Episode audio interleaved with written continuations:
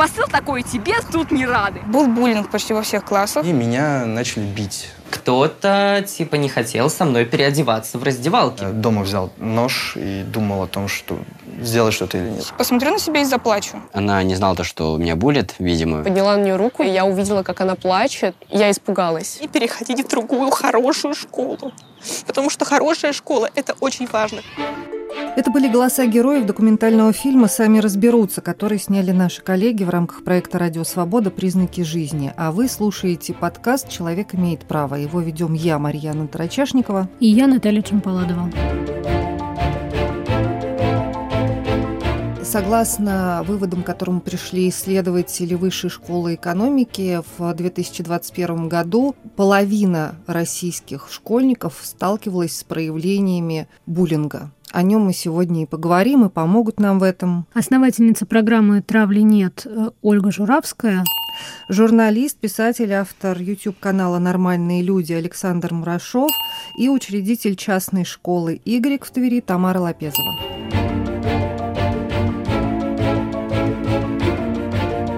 Давай для начала тогда определимся с тем, что специалисты называют буллингом или, если говорить по-русски, травлей в школе. Да, вот что говорит Ольга Журавская о том, что такое травля, как ее можно распознать и чем она отличается, например, от конфликтной ситуации.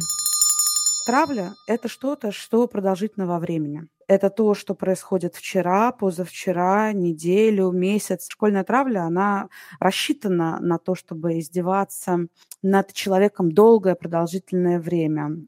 Школьная травля отличается от конфликта набором участников. Могут ли двое детей просто войти в конфликт друг с другом, потому что, не знаю, не поделили что-то? Конечно. Целью конфликта в результате является его разрешение. Оба ребенка хотят чего-то, о чем они не могут договориться сами это конфликт. Травля не ставит перед собой цели никаким образом закончиться и ни о чем договориться. Травля – это и есть самоцель. Количество участников. В каком момент количество участников не играет роли? только в том случае, если школьная травля происходит от учителя к ученику. Взрослый человек, в отличие от ребенка, имеет огромное количество полномочий, в школе. Если учитель входит с ребенком в конфликт, который видят э, все ученики, то мы это уже не считаем за конфликт, мы считаем это за начало школьной травли. Вот это вот, дети, посмотрите, Сидоров сегодня пришел вовремя.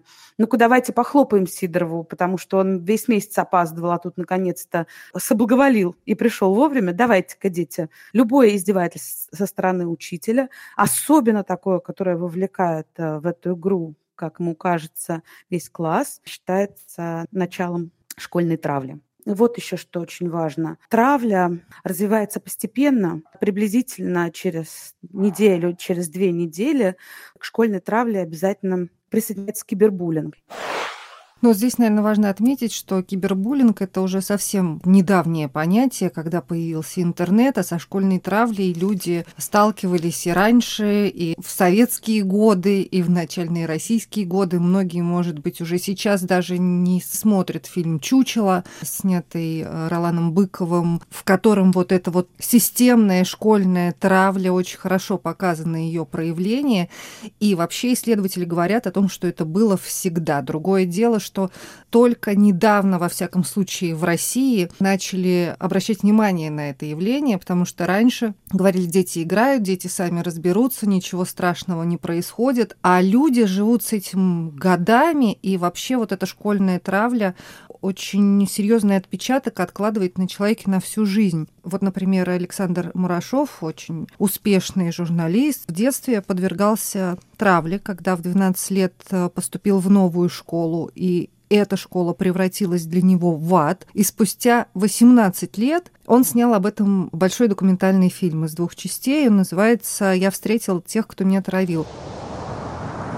Я пришел в шестом классе в третью школу в своей жизни. Это была довольно престижная гимназия в Петербурге. Поступить туда было непросто. У меня было 27 предметов вместо традиционных 17. Было очень много разных предметов, касающихся искусства, музыки и так далее, и так далее. Но за всем этим фасадом красивым процветало то, что мы сейчас называем эмоциональным физическим насилием. Ко мне оно применялось, потому что я был новеньким. Я пришел в шестом классе, а все дети учились там с первого, а то и с детского сада. Поэтому я со своей стрижкой в малиновом пиджачке казался абсолютным изгоем. И, в общем, следующие три или даже четыре года мне приходилось очень жестко отстаивать себя и учиться как-то то, что мы сейчас называем давать сдачи. На самом деле, когда смотришь назад, ты действительно удивляешься, насколько не совпадает картинка Почему эти дети, ведь а, они были довольно приличными со стороны, то есть мы все собирались на какие-нибудь праздники, у нас были представления, у нас были творческие слеты, где мы ставили спектакли, у нас были свечки так называемые, когда мы обсуждали какие-то важные жизненные вопросы, но при всем при этом себя могли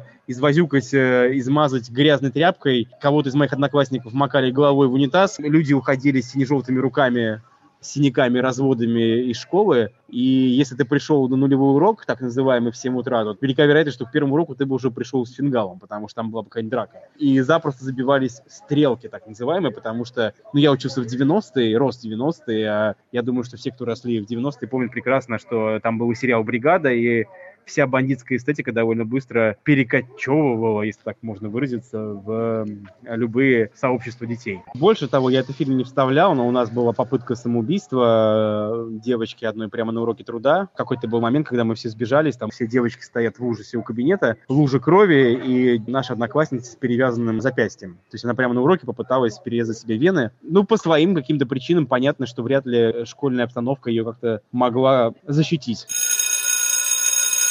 Очень впечатляющий рассказ. Да, при том, когда я спросила Александра Мурашова, а вот что он думал в тот момент, когда его травили? Он искал причины, почему выбрали в качестве жертвы именно его, и вот что он ответил.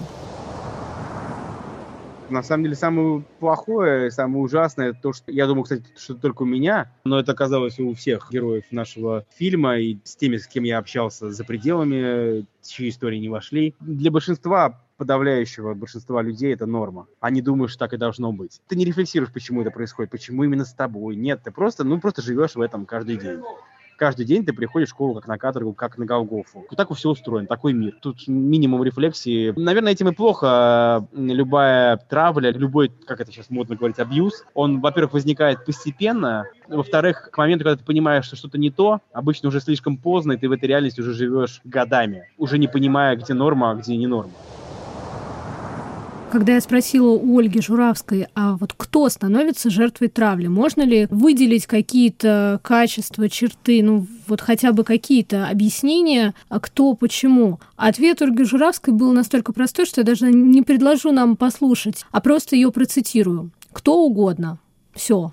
Кто угодно может стать жертвой травли. Но, с другой стороны, психологи, исследователи, люди, которые пытаются разобраться в этой проблеме, обращают внимание на то, что, конечно, чаще всего потенциальными жертвами травли могут стать или люди с какими-то физическими недостатками, или с какими-то психологическими проблемами, потому что их уязвимость более заметна. А также, ну вот, новички очень часто становятся объектами травли, особенно если коллектив уже уже э, сложившийся детский. Еще что меня весьма удивило, это то, что как раз было написано в исследовании Высшей школы экономики, что максимальная частота буллинга, ну вот этой травли, выявлена именно в шестых классах, а минимальная в девятых. То есть вот начиная с шестого класса, вероятно, что-то такое происходит. Дети пытаются каким-то образом, наверное, социализироваться, не знаю, найти свое место под солнцем или что-то еще предпринять. И вот э, таким образом Тут еще любопытно, мне попадалось исследование, в котором утверждалось, что травля не возникает, например, в различных кружках по интересам, куда люди приходят э, там что-то мастерить, рисовать, петь, играть, куда они приходят, ну, более-не-менее по своему желанию и по своей воле. Но вообще, почему начинается травля? Почему вдруг кто-то начинает как-то задирать друг друга? Вот как на этот вопрос отвечает Ольга Журавская. Вообще травля – это проблема коллектива, это проблема коммуникации. Что такое класс? Школьный класс – это место, куда пришли 30 детей, которые просто проживают а, в одном районе. Если учитель и школа знают, умеют, обладают компетенциями, как задружить людей, в таком классе, в такой школе школьная травля возникает или редко, или гораздо меньше, или гораздо быстрее решается. Если в школе и взрослые прибегают к травле, потому что травля – это не что-то, что делают только дети. Травля – это что-то, что делают э, все люди. Это проблема не какого-то школьного характера, это проблема человеческого характера. И травля возникает там, где, а, это можно, и, б, где в некотором смысле заняться больше нечем, людям скучно. Потому что травля – это весело, развлекательный у нее есть такой для многих людей элемент. Если взрослые в этой школе сами прибегают к травле, если директор, как главный человек школы, да, допускает травлю внутри преподавательского состава, то школа не сможет какой-то превенции травли эффективно обучать детей, ведь они не совсем умеют это и сами. У нас бывают случаи, когда мы приходим в школу, нам рассказывают совершенно какие-то невероятные истории родителей, вплоть до того, что дети принесли в школу макет пистолета и наставили на травимого ребенка, на девочку. Вот она рассказывает, э, что у нее было ощущение, что ее сейчас убьют. Что директор говорит, что э, глупости, дети просто так играют. Если директор не видит проблему в том, что дети играют не так, дети так не играют, то, конечно, в школе будут большие проблемы с школьной травлей. Вы слушаете подкаст «Человек имеет право». Продолжим после короткого объявления. Самые интересные дискуссии из соцсетей. Подкаст «Цитаты свободы». Каждый понедельник и четверг я, Аля Пономарева, пересказываю вам самые важные дискуссии, чтобы вы могли не тратить время на чтение Фейсбука и просмотра Ютуба. Слушай подкасты «Радио Свобода» в iTunes, на Google Podcast, в Яндекс Music, в Castbox и Spotify. Подкасты «Радио Свобода». Это подкаст «Человек имеет право». Его ведем я, Марьяна Тарачешникова. И я, Наталья Джампаладова. И сегодня мы говорим о школьной травле. Я вот перед этим нашим э, с тобой разговором провела не очень репрезентативный опрос среди своих бывших одноклассников, потому что я не помню, чтобы у нас в школе кого-то травили. Не помню. Но в конце концов один э, мальчик, точнее уже теперь вполне состоявшийся человек, кардиохирург, сказал, что, ну, вот ты знаешь, вот меня чуть-чуть подтравливали, наверное, даже скорее троллили, но так в целом было, ну, еще одного парня, но в целом было ничего. Я говорю, слушай, а как же так тебя вот травили, и мы могли этого не замечать? Это же системное такое явление у всех на виду. Он говорит, ну вот ты же не замечала, значит, бывает и так. А другая моя одноклассница спустя много лет после окончания школы решила учредить свою частную школу в Твери. И я ее спросила, Тамара, а что ты делаешь у себя в школе, чтобы не давать ни малейшего шанса для развития травли? И вот что она рассказала.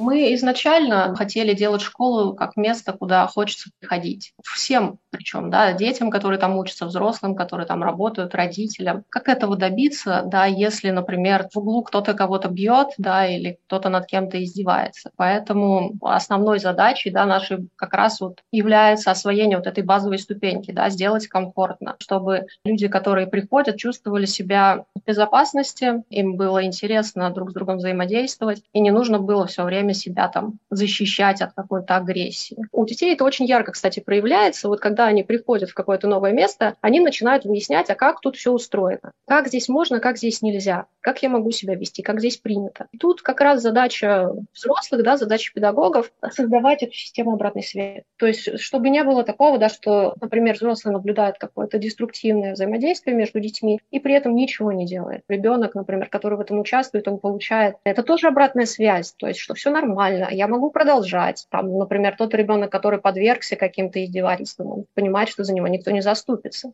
Вот такого у нас быть не должно. Взрослый, который видит какое-то проявление деструктивных взаимоотношений, конечно, он э, вмешается, да, как более опытная, сильная фигура будет учиться вместе с детьми, да, помогать им научиться выходить из конфликта на поле опять нормальных взаимоотношений, когда мы можем договориться друг с другом. Тут важно, конечно, что взрослые у нас реагируют не только на деструктивное поведение, да, иначе мы просто в таких, ну, как бы жандармов, что ли, превратимся, да, которые следят за поведением. Нет, у нас есть с детьми определенный небольшой набор правил, да, которые мы сформулировали, как вот мы все такие разные вместе собираемся, но мы же делаем что-то вот одно общее, мы хотим, чтобы у нас получалось, мы хотим, чтобы у нас была возможность этим заниматься. И поэтому есть вот ряд правил, которые мы соблюдаем. Да, и там на первом месте физическое и психологическое насилие запрещены. И дальше мы с детьми разговариваем о том, что это такое, где насилие, где не насилие. Да, иногда бывает так, что дети играют и не замечают, что вот пять человек им еще весело, да, одному уже совсем печально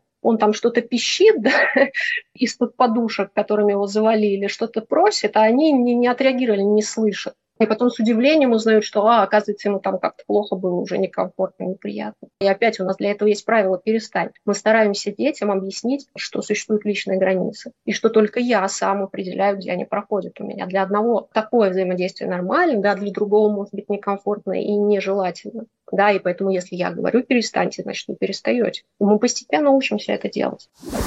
Но здесь еще очень э, важно отметить, что у Тамары частная школа небольшая относительно. То есть это не та ситуация, в которой у учителя 30 э, человек детей, а то и больше в классе, а там другое соотношение взрослых и детей совершенно, и у взрослых есть не только мотивация внутренняя, но и возможности следить за детьми и оказывать какую-то психологическую поддержку, если это необходимо. Просто есть на них время и человеческий ресурс, чего часто, к сожалению, не бывает в государстве государственных школах. Да, к сожалению. И вот, кстати, как говорит Ольга Журавская, как раз такой свод правил, о котором говорила Тамара Лапезова, это одна из главных и основных вещей, которую должны ввести школы, чтобы начать хотя бы бороться вот с травлей, если она в этой школе есть. Потому что когда определен порядок того, что такое травля, что, что можно, а что нельзя, то уже тогда всем участникам и детям, и взрослым становится гораздо проще в этом ориентироваться. ориентироваться Но правила да. игры определены, в общем, логично. Да, и по словам Ольги Журавской, в любом случае, вот я так понимаю, проект травли нет в первую очередь сосредоточен на обучении взрослых, а не детей, потому что без обучения взрослых как-то изменить или обучать детей невозможно.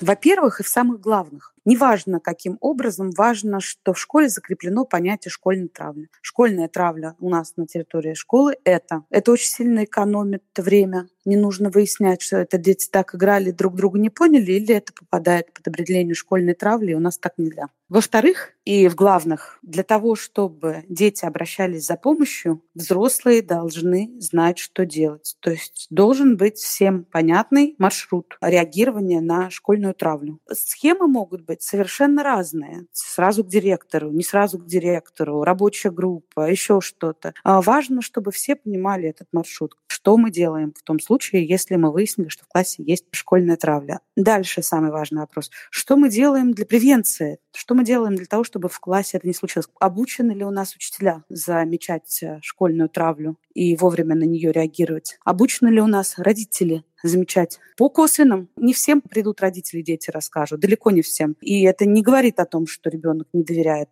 Дети не рассказывают взрослым свои проблемы по совокупности причин. Они не хотят беспокоить, они не хотят расстраивать, они не хотят рассердить. Им кажется, что им не помогут. Они боятся, что их не смогут поддержать. Соответственно, родители у нас тоже должны быть обучены и замечать травлю по косвенным причинам, и реагировать на нее. Детей мы обучаем через взрослых. Дети не, не могут и не должны отвечать за свою безопасность. За безопасность детей отвечают взрослые, что в школе, что вне ее. Мы предлагаем школам в течение года делать такой, мы его называем антибуллинговый марафон, про то, что нам нужно вокруг общей идеи как бы сгруппироваться. Да? Каждый, кто что-то может сделать для превенции, травли делает. Кто-то ставит спектакли про школьную травлю, кто-то делает интересную стенгазету, кто-то продает пирожки, на которые потом печатаются плакаты, кто-то там делает лекцию про горячую линию помощи помощи детям, пострадавшим от жертвы травли. Все это делается для того, чтобы еще раз донести наши правила школы.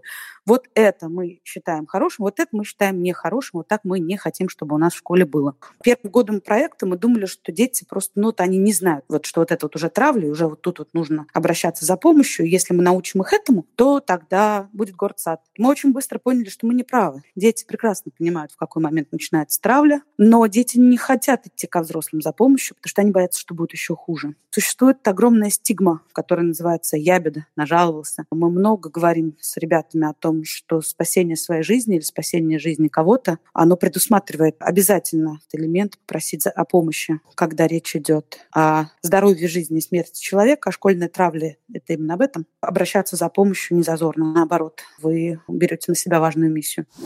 То есть это все понятно. Конечно, взрослые должны быть вовлечены во всю эту историю, и они должны думать о безопасности детей. Но с другой стороны, взрослые это бывшие дети, ну, родители, да, которые вполне вероятно сами либо переживали травлю, либо травили. И вот а, в фильме Александра Мурашова «Я встретил тех, кто меня травил» есть две таких примечательных встречи, два интервью. Он поговорил со своими бывшими одноклассниками лицом к лицу, лицу, которые участвовали в этой самой травле. И это прям стоит того, чтобы услышать. Сейчас, мне кажется, что разговоры и общение с другими героями дались мне даже еще тяжелее. Потому что я по-другому их воспринимал. Потому что там я погружался в историю, проживал ее. А здесь я скорее, как я это сравнивал, знаете, энтомолог, он когда изучает жука, он берет его пинцетом. Жук может быть отвратительный но ты изучаешь, как он интересно устроен, как здорово природа потрудилась, создала такого омерзительного жука. Так вот примерно я э, испытывал такие же ощущения, когда общался со своими одноклассниками, потому что некоторые вещи казались мне такой дикостью, что стоило больших трудов не выдать это в кадре. Насколько грустно представлять, что эти вещи дальше передаются по наследству детям. Но тем не менее, это то, как воспитывают детей и как живут очень многие жители России. Есть люди, которые считают, что бить детей – это нормально. Есть люди, которые считают, что пока твоя дочка семилетняя не, не наваляет своим одноклассницам, жизни у нее не будет. И это важно знать, что ты живешь с такими людьми бок о бок. И что такие люди дальше вырастут и будут ходить с тобой по улице рядом. Ты будешь с ними жить, работать и общаться. Наверное, есть прямая взаимосвязь между тем, что ты переживал, и тем, как ты дальше с этим работаешь. Поскольку у людей не было этого опыта, и им казалось, что все нормально, что так и все должно быть, они в течение своей жизни, в общем, никак это не рефлексировали. Это прошло, закончилось, и как мой одноклассник Роберт, он в какой-то момент, там, на 25-й минуте разговора перестал понимать, вообще, почему мы сидим и мусорим так долго то, что происходило 18 лет назад. Он говорит, да мы же все уже взрослые, что вообще мы тут сидим обсуждаем, это же вообще ерунда, детские игры. И вот в этом вопросе как раз и кроется отношение и разница, вот почему для одних это игра, для других это какой-то опыт или травма, которая прорабатывается десятилетиями с терапевтами, из которых выбираются люди, травма, которая влияет на их отношения с близкими, на их работу, вообще на все. То есть, когда у тебя нету необходимости это как-то рефлексировать, и ты считаешь, что все это было нормально, в общем, и, наверное, нет необходимости работать с собой. У тебя остается только вот это вот ощущение, что все детство было здорово, весело, всем было весело, как и тебе. Я не буду настаивать на своей точке зрения, но у меня сложилось впечатление, что особенно не рефлексируют как раз э, те, кто травил, а не те, кого травили. Ну, у меня тоже есть такое ощущение, потому что если представить себе, что человек травит, как бы осознавая, насколько неприятно он делает другому, то, наверное, он бы задумался об этом чуть раньше. Ну вот ты знаешь, кстати, в том же фильме Александра Марашова есть его интервью с э, парнишкой совсем молодым, который был и жертвой травли, и потом был участником травли не агрессором, а свидетелем, который не вмешивался в это, допускал эту травлю. И видно, что он довольно сильно переживает эти моменты и делает какие-то взаимосвязи между ними. Но, с другой стороны, этому парню 18 лет сейчас. То есть это уже немножко другое поколение. Это люди, которые все таки уже по-другому выстраивают свои границы. Это не то, что было там в конце 80-х, начале 90-х, когда совсем иное общество, и иные представления были о добре и зле, и о том, как дети разберутся или не разберутся с чем-то. Ну, кстати, вот только Журавская говорила о том, что травля влияет, в принципе, на всех участников, и на тех, кто травит, и, естественно, на тех, кого травит, но даже на тех, кто является молчаливым свидетелем. И вот почему С ними со всеми, как с группой, происходит что-то страшное. У них у всех, и у агрессора, и у свидетеля, и у жертвы, на которую это направлено, у них у всех рушится безопасность. Потому что агрессор понимает, что если он так может, то и с ним так могут на самом-то деле. И свидетели понимают примерно то же самое. Сегодня на его месте он, а завтра на его месте могу оказаться я. Тем не менее, очень здорово, что меняется отношение вот к этим проявлениям, что об этом, по крайней мере, стали чаще говорить. Об этом снимают документальные фильмы, проводятся какие-то исследования. И вот, э, по словам Александра Мурашова, э, как раз из-за смены отношения к буллингу в обществе есть надежда, что каким-то образом его удастся свести к минимуму. Я знаю очень много историй, которые произошли уже после выхода фильма, что родители забирали детей из школы, что родители начинали по-другому относиться к своим детям и к их увлечениям. Они до этого как-то пытались их заставлять чем-то заниматься, пытались заставлять ходить в какую-то школу определенную. После фильма они начинали впервые, возможно, в жизни прислушиваться к их потребностям. То есть таких историй довольно много мне писали. Я после выхода фильма три с половиной тысячи получил личных посланий. И, знаете, огромнейшее количество людей писало мне и звонило, говорило о том, что они никому в жизни об этом не рассказывали, потому что было стыдно. Мужчины 65-летние звонили мне в эфир и писали письма о том, что они, им стыдно было признаваться о том, что их били, о том, что их унижали, о том, что они приходили в школу с ножом, потому что только так можно было конфликт решить. Как мальчик Коля из второй части нашего фильма, когда пришел с топором в школу, потому что это был единственный способ в его голове, как можно было решить конфликт. Плюс к тому стали очень много говорить про атмосферу в классе. Наверное, впервые родители перестали зацикливаться и фокусироваться только на академических успехах, только на отметках, потому что выяснилось, что есть кое-что другое, есть вот это вот ощущение себя и остальных. Как правильно сказал мальчик Коля из второй части фильма про буллинг, как ты можешь учиться, если ты всех ненавидишь? Какие отметки, какие оценки, какой ЕГЭ, если ты каждый день думаешь о том, как ты хочешь своих одноклассников порешить?